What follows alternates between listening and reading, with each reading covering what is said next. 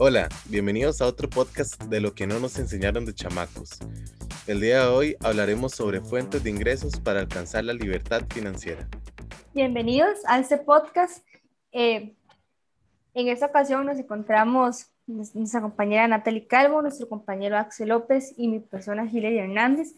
Y como lo decíamos, hablar sobre la libertad financiera, pues ahora está muy de moda, es un concepto o un término que se ha utilizado ahora eh, y se ha puesto de moda y ahora se escucha más en, redes sociales, pero ¿qué es la libertad financiera como tal? ¿Verdad?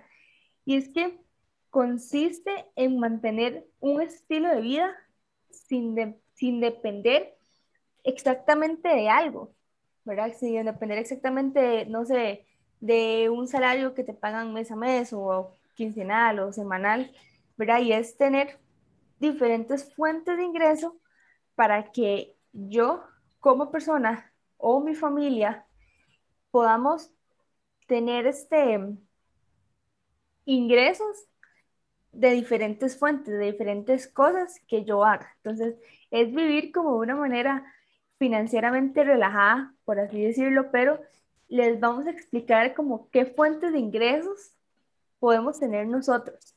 El primer tipo de fuente de ingreso que analizaremos será el de ingreso activo. El ingreso activo consiste en aquellos ingresos obtenidos por la realización de una actividad o servicio. Normalmente este tipo de fuente de ingreso es el más común de los tipos, eh, bueno, de fuentes de ingresos que hablaremos a continuación. Normalmente se caracteriza por la participación activa que nosotros vamos a generar, ya sea un trabajo. Eso es como lo más común, ¿verdad? Este tipo de fuente de ingreso eh, es, es, un, es un tipo de fuente de ingreso constante. Se podría decir que es muy constante, ya que nosotros eh, vamos a, por así decirlo, somos empleados en una empresa y al ser empleados nosotros vamos a esperar todas las bueno, dependiendo de la, de la planilla, ya sea semanal o quincenal o mensual, vamos a depender de ese salario que esa empresa nos va a depositar a nosotros. Eh, bueno, este tipo de ingreso no va estrictamente ligado a nuestro rendimiento, sino al tiempo que le vamos a dedicar a este trabajo.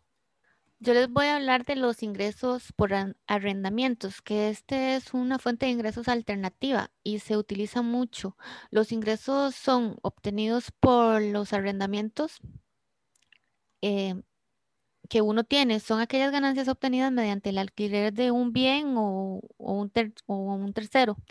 Este tipo de ingresos son comúnmente generados en el sector inmobiliario. Es muy común ver gente que hace en sus propiedades eh, seis, siete apartamentos, el de los cuales viven uno y alquila el resto. Y por lo general así, así se mantienen muchas veces. Muchas veces nada más es una persona que tiene su trabajo fijo y eh, compra una casa, una propiedad adicional y la pone en alquiler. Muchas veces también lo que hacen es pedir un préstamo, compran una casa y la casa eh, la ponen en alquiler y ese mismo bien paga su, préstamo y la persona ve a futuro este, ese ingreso em, en el tiempo, no necesariamente en este momento porque la tiene eh, con un préstamo en el banco, pero al transcurrir de los años, cuando ya esa casa esté cancelando su deuda, eh, ya van a tener ingresos propiamente.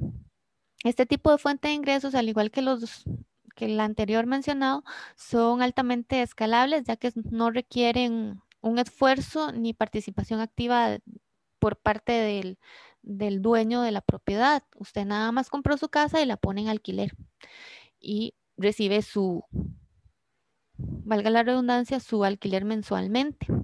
Las, rentas suelen ser ganancias constantes ya que la cantidad se fija al realizar el contrato del alquiler de la propiedad. Usted llega con eh, pone la propiedad en alquiler y llega eh, la persona interesada y fijan un monto mensual, entonces ya usted tiene ese ingreso fijo a partir de la firma del contrato de la propiedad.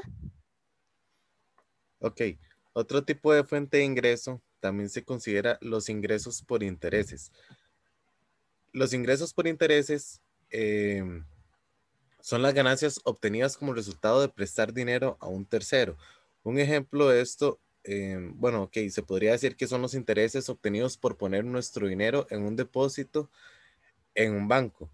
¿Verdad? Esto es como lo más común. Cuando nosotros disponemos de, de dinero, ¿verdad? En nuestra cuenta bancaria, una buena manera de obtener ingresos es generar una inversión, una inversión en, en un banco o en cualquier entidad financiera que depositen un, buen porcentaje de intereses sobre ese dinero que nosotros le estamos prestando a ellos, ¿verdad? Esto es, eh, bueno, sumamente importante que lo conozcamos, ya que a veces muchas personas disponen de dinero y lo tienen de guardado ya sea en, en la cuenta o lo tienen en efectivo en su casa y no están aprovechando el máximo este, de, pues, rendimiento de ese dinero para generar algún ingreso extra dentro de sus posibilidades. ¿verdad?